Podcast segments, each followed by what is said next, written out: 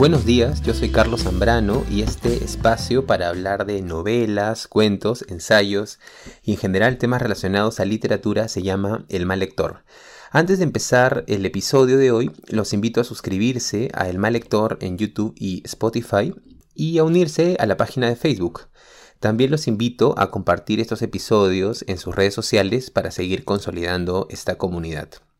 Bueno, hoy es sábado 8 de agosto del 2020 y vamos a hablar acerca del libro Autorretrato del escritor francés Edouard Levé. No tanto hablando del libro directamente, porque es muy difícil, como veremos ahora, decir de qué trata un libro como este, sino acerca de algunas reflexiones que surgen a partir de este libro. Y yo empezaría por ahí, ¿no? por la mención de la palabra libro. En este caso me gustaría explicar por qué empleo esta palabra y no una más específica como novela o diario personal o libro de ensayos. Y es porque autorretrato es un texto muy difícil de encasillar.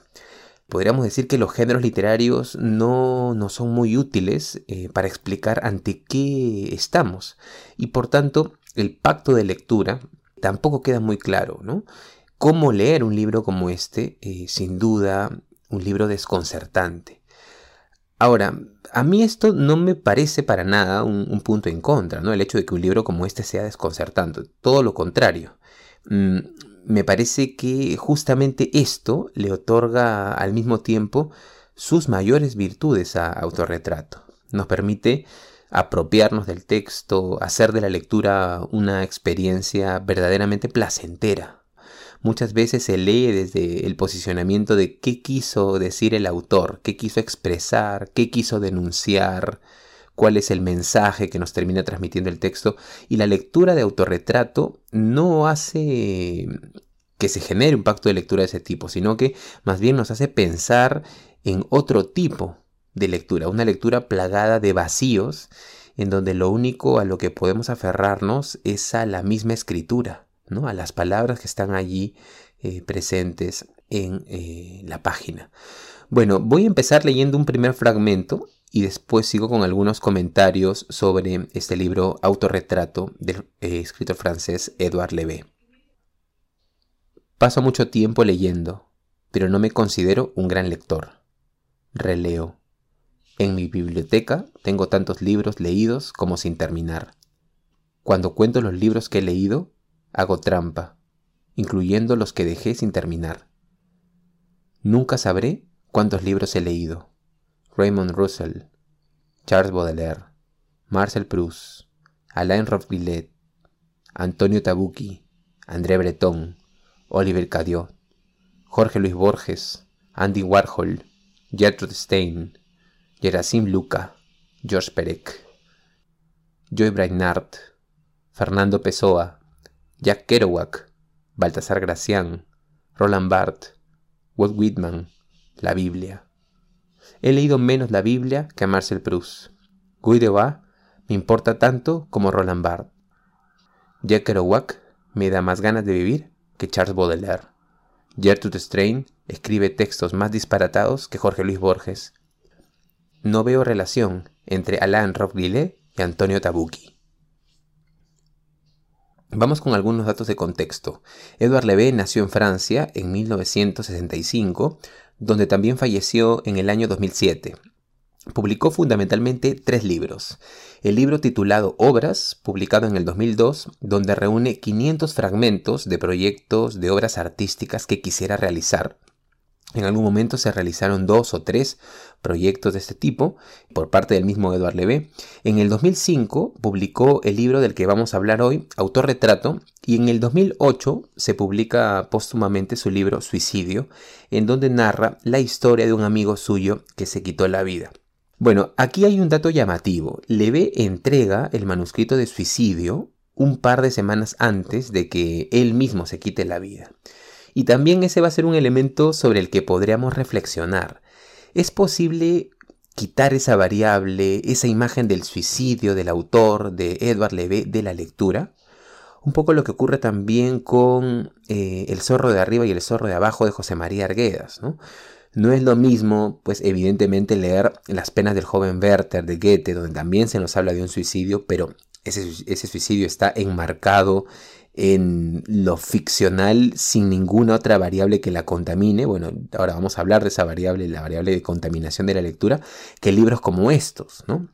Eso es lo que decía también, recordaba Guadalupe Netel, ¿no? En esta conversación, no sé si la revisaron con Alejandro Zambra, me parece que es una conversación en la, en la UNAM. Eh, está en YouTube, la pueden revisar, dicho sea de paso, a modo de paréntesis, ¿no? Es una conversación muy interesante. Pero dentro de esta conversación, eh, Netel sostiene esta pregunta, ¿no? ¿Hasta qué punto los lectores realmente cumplimos esos aparentes pactos de, lectura que nos planteamos. ¿no? Los lectores intentamos alejar la figura del autor de su obra y sin embargo eso es una careta, ¿no? muchas veces, o una hipocresía. En el mismo acto de lectura hay tensiones en relación a cómo leer un texto literario. Cuando leemos, por ejemplo, eh, para, citar un caso que también está muy cerca, ¿no? en, el caso bueno, del Perú, cuando leemos, por ejemplo, La tía Julia y el escribidor, eh, sabemos que ese no es Vargas Llosa, ¿no? Que, ese personaje es Varguitas y que hay un juego ahí, pero la noción de que ese texto se relaciona de alguna forma con la realidad o con la vida nos, bueno, nos asusa constantemente, ¿no? Ahora, podría parecer una contradicción, podría ser, alguien podría interpretar que me estoy contradiciendo porque claro, yo hablaba hace un rato de lo placentero que es leer sin la imagen del autor, eh, diferenciando ¿no? entre autor y narrador y ahora hablo de lo difícil que es desprenderse de esta figura del autor. A ver, mm, yo creo que hay eh, ciertos libros que tienen inevitablemente una especie de mm, fuerza gravitatoria, ¿no? En realidad creo que todos, ¿no? Todos tienen cierta esta característica, pero algunos, mucho más que otros, eh, esta especie de fuerza que intenta atraer una diversidad de materiales ajenos al texto para ser leídos junto, junto con otros textos. Entonces, claro, ciertos libros nos piden desde sí mismos, desde, sus mismas, desde sus mismas páginas, también la lectura con otros textos. Por ejemplo, es lo que ocurre eh, con Kafka, ¿no? con la Metamorfosis, por ejemplo. El, libro, claro, el libro puede ser leído independientemente, pero hasta cierto punto, La Metamorfosis es un libro que pide ser leído junto con la carta al padre, ¿no? O con los diarios, por ejemplo, también de Franz Kafka. Entonces, claro, me parece muy interesante poner la mirada sobre este tipo de, este tipo de lecturas que, pueden también funcionar, que, eh, que piden eh, ser leídas también en conjunto con otras y que generan otro tipo de resultados. Ahora, ¿qué me parece a mí aquí lo importante en todo caso? Saber que la figura del autor es inalcanzable, ¿no? El, efecto autor, por supuesto, ¿no? Sí se da, y de hecho eh, pero de ahí, digamos, a, realmente desagregar el laberinto de, la creación de una obra es imposible, ¿no? Imagínense, pues, en una obra entre el factor contexto social, por supuesto, y el factor contexto cultural también, pero también, y esto lo, lo pueden seguramente afirmar quienes eh, escriben ficción, que entran otras variables, ¿no? Como el factor biblioteca, por ejemplo, ¿no? ¿Cuántos libros, qué libros, qué páginas de la biblioteca del autor entran también en, el proceso de creación? El mismo estado de ánimo, las películas que uno vio, eh, eh, las vivencias de otro, lo que a uno le contaron, la manera, inclusive, ¿no? Como uno se idealiza a uno mismo, en fin, todo ese laberinto ardiente, ¿no? Está en una obra. Entonces, Mm, yo creo que en la medida en que se parta de esta noción de que no hay una verdad tras un texto, ¿no? Eh, de que no hay un acto de comunicación. Esta palabra, ese término lo, utilizaba eh, Susan Sontag, ¿no? No, es, no hay un acto de comunicación por parte del autor eh, y sería bueno dejar de interpretar desde esa perspectiva y de que más bien la literatura en buena parte funciona como una recreación de un texto, como volver a crearlo, desde diferentes instancias que son muchísimas y variadas.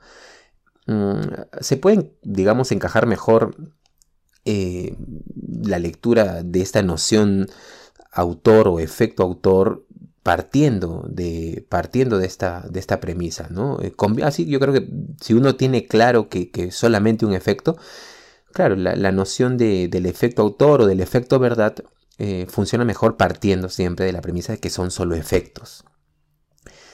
Bueno, mm, he hecho algunas anotaciones. Disculpen ustedes que pareciera que me voy un poco del, libro, pero en realidad no tanto, porque estas ideas son las que va generando, ¿no? Entre, muchos, entre muchas otras ideas, pues eh, un libro como, como autorretrato de Edward, eh, Leve.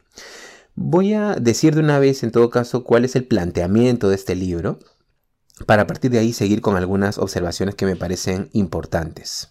Bueno, eh, autorretrato, en autorretrato vamos a encontrar 1500 o tal vez 1800 eh, anotaciones que el narrador, en este caso, mm, bueno, estamos ante la figura de un narrador autor, hace acerca de sí mismo.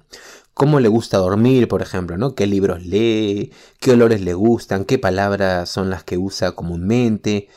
Qué siente por su familia, fragmentos en donde vamos a ver qué siente por sus amigos, algunas descripciones de su vida privada, qué tipo de sabores le gustan, qué piensa sobre la vida o sobre la muerte, sobre la política.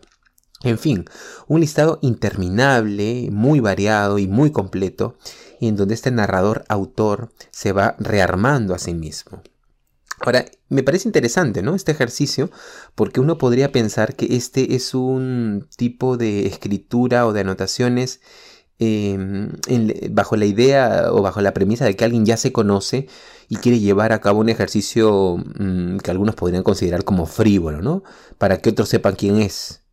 Y yo creo que la cuestión puede leerse desde otro ángulo mm, que le otorga riqueza a un texto como este. La escritura funcionando como descubrimiento, la idea de que alguien necesita escribir para conocerse a sí mismo, o tal vez también, ¿por qué no?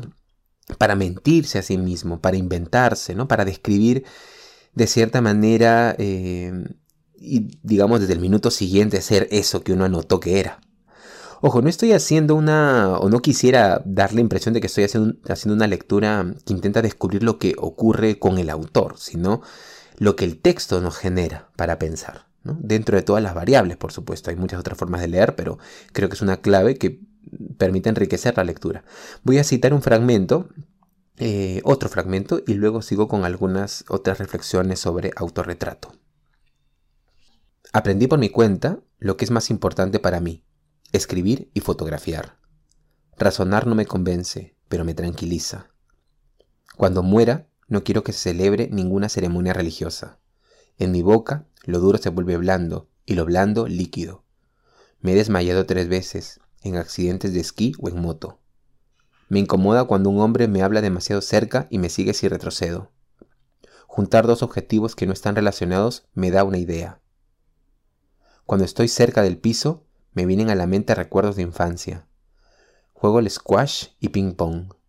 Cuando me acuesto después de beber agua, mi estómago hace el mismo ruido que una cama de agua. Camino por ciertas calles aguantando la respiración para evitar el smog. No estoy ni a favor ni en contra de la pintura. Eso sería como estar a favor o en contra del pincel. Cuando estoy feliz, me da miedo morir. Cuando estoy triste, me da miedo no morirme. Bueno, el segundo punto que quiero desarrollar es la idea de la escritura como placer. Recuerdo mucho esa respuesta que le da Roberto Bolaño a Christian Walker en La belleza de pensar. Yo sé de paso la entrevista, por supuesto, la pueden encontrar en YouTube, en la que dice que lo fundamental en la construcción del texto literario es la estructura y que con una buena estructura se puede vaciar ya en fresco la narración, podríamos decir. Claro, y además también estaba pensando en, creo que funciona muy bien esta cita eh, combinándola con, esa otra frase que también sostiene García Márquez en el prólogo a, los 12 cuentos peregrinos, eh, en donde dice que narrar es el placer que más se parece al evitar. Bueno, yo creo que aquí Levé pensó una estructura perfecta para disfrutar del placer de narrar, es lo que el texto nos genera de enumerar, de describir sin compromisos argumentales, ¿no? La escritura como libertad, como placer. Piensen, por ejemplo, haciendo un paréntesis nuevamente con Bolaño, en la estructura de los detectives salvajes. Por supuesto, en las partes 1 y 3 hay ciertos compromisos argumentales que el narrador cumple, aunque también con bastante libertad hay que decirlo, porque claro es el formato del diario, pero en la parte 2, los detectives salvajes, irradia libertad. Yo cuando a veces converso con amigos por ejemplo, de esta novela, digo que esa parte 2 podría tener, claro, podría tener 4.000 páginas, ¿no? Y me parece un canto a la libertad de narrar, de acumular. ¿Cuántos testigos más, por ejemplo, piensen ustedes, ¿no? Podrían, eh, por ejemplo, dar sus testimonios sobre los infrarrealistas o los real visceralistas. El nombre me confundo mucho, ¿no? el, verdadero del que aparece en el libro, ¿no? Bueno, pero ese mismo espíritu está en autorretrato. Ya a estas alturas ustedes, claro, se deben hacer una idea de lo mucho que, me ha gustado este libro, pero es que, claro, leyéndolo he tenido la impresión de estar ante una propuesta muy original. Claro, habitualmente uno puede subrayar citas por las ideas que tienen eh, los textos. Eh, ocurre mucho que uno encuentra una, una cita o un pensamiento interesante y lo subraya, ¿no? Pero ¿cuántas veces podemos decir que en un libro hay un proyecto de escritura, un proyecto directamente relacionado a la palabra? Que un libro está haciendo algo distinto, ¿no? que no está transitando por, por donde ya otros, eh, o muchos otros, lo han, lo han hecho. Ahora, otra idea que me parece interesante en Autorretrato de Edward Leve es la escritura como almacén, como espacio para guardar. ¿Por qué escribes? No, podría eh, plantear esa pregunta y la respuesta puede ser aquí, desde ese libro, para guardar, para recordar o para fijar recuerdos creados. ¿Para quién escribo también? Esa es otra, otra pregunta que uno puede plantear, plantearle este texto. ¿Para quién se escribe? Para mí. Y en este aspecto dialoga mucho este libro con el género del diario personal, ¿no? O de la literatura del me acuerdo. Ahora eh, han salido algunos, algunos libros, mm, se ha vuelto a leer mucho el, libro de Joe Brainar, me acuerdo, y también han salido algunas otras propuestas como la de Martín Cohen hace poco, que se publicó en la editorial Godot. Marco, Marco también tiene un, un, texto sobre esto, ¿no? George Perec. Pero bueno, y digamos, esta idea de, em, de la literatura o de la escritura como acumulación enfrenta directamente, me parece, la, idea de la historia interesante, ¿no? La historia importante, llamativa, ¿no? Como centro de la lectura, ¿no? Y más bien traslada el interés de la lectura a la misma escritura. Ahora yo también pensaba, ¿no? Dentro de esta lógica de la escritura como, como almacén, que uno, digamos que uno puede guardar eh, lo que es importante para uno y no anda todo el tiempo pensando en, en los demás en que los demás entiendan. Entonces, en el libro, eh, en este libro de, autorretrato de Edward Leve, hay muchísimas cosas que no se entienden, ¿no? Por ejemplo, apellidos sin mayor referencia, como si el libro también tuviese por debajo determinados interlocutores. Hay capas de sentido más explícitas que otras, por ejemplo, en ese, en ese punto. En todo caso, me interesa mucho esta idea de que los libros son interesantes porque nos ofrecen una singularidad, ¿no? No una gran historia o una historia emocionante, ¿no? Y esto tiene que ver directamente con el hecho de que no se sabe qué es este libro, un artefacto hecho de palabras. Claro, son palabras, oraciones, pero verdad o mentira no, no sabemos. Y desde esa posición es que, es que leemos, desde la incertidumbre, desde la incomodidad de repente también. Y yo diría, claro, no sabemos cómo, cómo leer estos libros y hasta yo me animaría a decir que hacen más falta más de estos libros, los libros que no se sabe cómo leer, que, nos permiten transitar más libremente, entrar en las palabras con más libertad, ¿no? No desde la lógica, la lógica de la explicación, yo voy a explicar lo que el libro significa, lo que el libro quiso decir. Mm, nuevamente, ¿no? La idea, esta idea muy bartesiana, ¿no? De la, de la lectura como creación. El lector crea su libro, ¿no? En la lectura. Bueno, eh, vamos con otro fragmento del texto y continuamos con algunas otras ideas. Cuando leo manuales de psiquiatría, a menudo me encuentro alguno de los síntomas de las enfermedades descritas. A veces más, a veces todas. No escribo para producir placer en quien me lee, pero no me molestaría que lo sintiese. Puedo romper una hoja de papel tamaño A4 doblada en 2, en 4, en 8, en 16, en 32, en 64, pero más ya no. Para leer, mis posiciones preferidas son, en este orden, acostado, sentado en un sillón, sentado en un sofá, sentado frente a una mesa, de pie. A menudo pienso que no sé nada sobre mí mismo. El tercer y penúltimo punto que quiero mencionar tiene más que ver con lo que le da este libro al ejercicio de la lectura. Algo que me ha encantado de autorretrato es que su estructura hace que uno pueda tomarlo por la página que sea, por la página que quiera. Es fascinante esto, ¿no? Porque uno puede tomarlo por la página 90 o por la página 3 o por la página 35 y el libro admite todas estas entradas, porque los recuerdos o las opiniones personales o las descripciones que el narrador hace de sí mismo no siguen un orden cronológico, están totalmente entremezclados. Podemos encontrar un episodio de infancia que está en las primeras páginas y en las páginas intermedias la adultez y en las páginas finales de nuevo la infancia. Hay algo ahí, ¿no? Que, que, nos, que nos resuena a el discurso vacío, ¿no? De Mario Lebrero, la novela luminosa, por ejemplo, también, ¿no? Eh, claro, digamos, en, este punto me parece interesante porque eh, me parece que hay una idea de escritura que se va haciendo en el momento, ¿no? La escritura como forma de vida, ¿no? También podríamos verlo de esa manera. Creo que Javier Marías dijo eso, ¿no? En, esta entrevista en la Fundación Juan March. Claro, dijo, ¿no? Si, si ya sé eh, de qué va a tratar mi libro, ¿para qué lo escribo? Por supuesto que es una afirmación que se matiza con la misma escritura, ¿no? O lo que sea también Vilamatas, ¿no? Sobre Hitchcock, ¿no? A Vilamatas lo entrevista y cuenta una anécdota muy interesante, ¿no? Dice que, que, que, para Hitchcock la parte más aburrida de hacer una película es filmarla, porque ya estaba el guion, o sea, ya la tenía pensada. Lo más interesante era planificarla, pensarla. Eh, y lo demás ya era pues el proceso de ir acorde al guion, ¿no? Bueno, eh, eso mismo, aunque radicalizado, esa misma sensación de vértigo en la escritura, es la que nos genera Autorretrato de Edward Levé, como si cada frase fuese un salto. La consecuencia es una escritura fragmentada, que no le impone al lector ningún compromiso como estar recordando nombres y tramas anteriores para poder entender. El lector sabe que el libro apunta a dónde? A su última página. No va a haber clímax, no va a haber resolución de la historia, no hay nada de eso, ¿no? Inclusive el, mismo Edward Levé, eh, claro, no es casualidad que me salga el nombre de Edward Levé cuando digo el, cuando digo el narrador, ¿no? El narrador, el narrador autor o Edward Levé, bueno, podemos decir aquí, eh, haciendo el equívoco a propósito, menciona que no sabe rematar las historias, ¿no? que no sabe rematarlas, no sabe finalizarlas, escribe solamente fragmentos. Claro, lo que aquí tenemos son datos y datos y, datos, ¿no? Que el lector puede recordar o olvidar y, esa experiencia que ofrece, esa experiencia, claro, esa experiencia es la que ofrece este libro, ¿no? Vamos con un último fragmento de autorretrato de Edward Levé. Vivo con una sensación de fracaso permanente, aunque no me va mal en lo que hago. No uso paraguas. No disfruto demasiado del éxito. El fracaso me es indiferente. Pero me pone furioso, llegado el caso, no haber intentado algo. No voy al cine para educarme. Voy para distraerme. No me parece que el cine sea tonto. Simplemente no me produce ninguna expectativa. Creo más en la literatura, incluso en la literatura menor, que en el cine, incluso el gran cine. No tengo tiempo para ponerme a contar historias largas.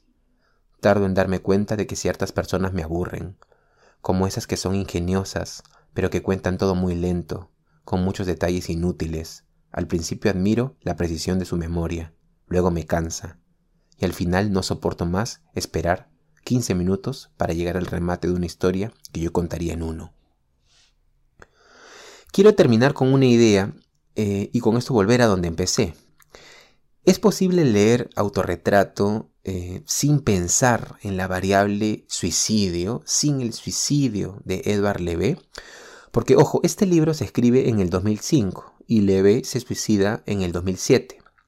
En todo caso, el libro que podría estar más ligado a ese suicidio es el mismo libro titulado Suicidio, ¿no? en donde eh, se narra un episodio que ya está en autorretrato. ¿no? En las páginas finales de, autorretrato, el narrador nos dice que sus conversaciones más sinceras se dieron con un amigo que años después se suicidó. Eso aparece solamente como una anotación en, el libro autorretrato. ¿no? Eh, bueno, en Suicidio, en el libro Suicidio, se desarrolla esa historia, esa relación con el amigo.